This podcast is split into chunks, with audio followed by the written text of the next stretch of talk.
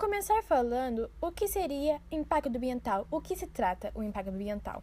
Uh, o impacto ambiental é a mudança na natureza causada pelo desenvolvimento das atividades humanas no espaço geográfico. Muitas vezes, esses impactos podem ser positivo ou negativo. Apesar de, dessas duas categorias, o termo impacto ambiental é referente ao impacto negativo das atividades humanas na natureza.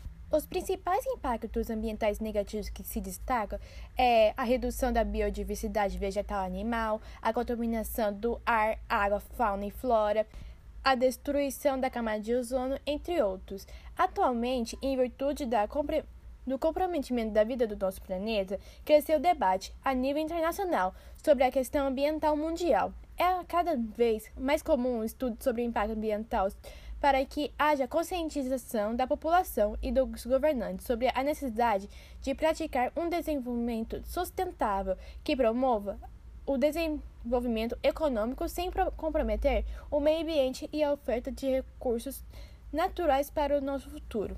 Sabemos do que se trata, mas ainda não sabemos a sua causa. Bom, quando falamos dos impactos ambientais causados pela globalização, podemos relacioná-los com os impactos causados pelas revoluções industriais que ocorreram com o passar do tempo, pois elas ajudaram na aceleração do processo de globalização. Como sabemos, as revoluções industriais foram inovações que ocorreram no mundo que nos trouxeram as indústrias e toda a tecnologia que conhecemos. Com as indústrias, o aumento da emissão de gás carbônico foi enorme, causando diversos danos à camada de ozônio. Também doenças respiratórias começaram a ser mais frequentes devido à poluição, além do desmatamento causado para que se possa construir as indústrias. Além das revoluções, também temos o grande crescimento populacional que a globalização nos proporciona e suas consequências.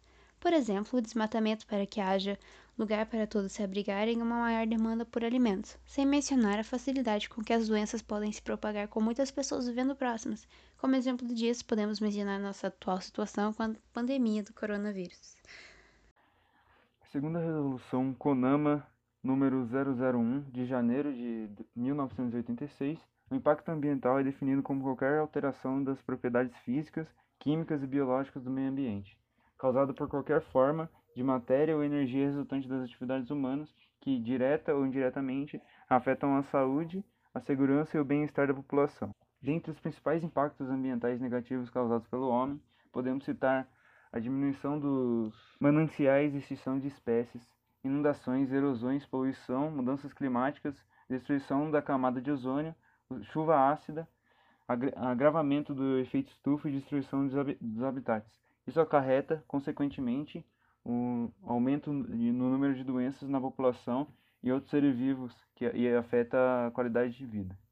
Vale destacar que os impactos ambientais positivos, apesar de, apesar de ocorrerem em menor quantidade, também acontecem. Ao construirmos um, um, uma área de proteção ambiental, recuperamos as áreas degradadas. Limpamos lagos, promovemos campanhas de plantio de mudas, estamos também causando um impacto no meio ambiente. Essas medidas, no entanto, provocam modificações e alteram a qualidade de vida dos, dos humanos e outros seres de uma maneira positiva.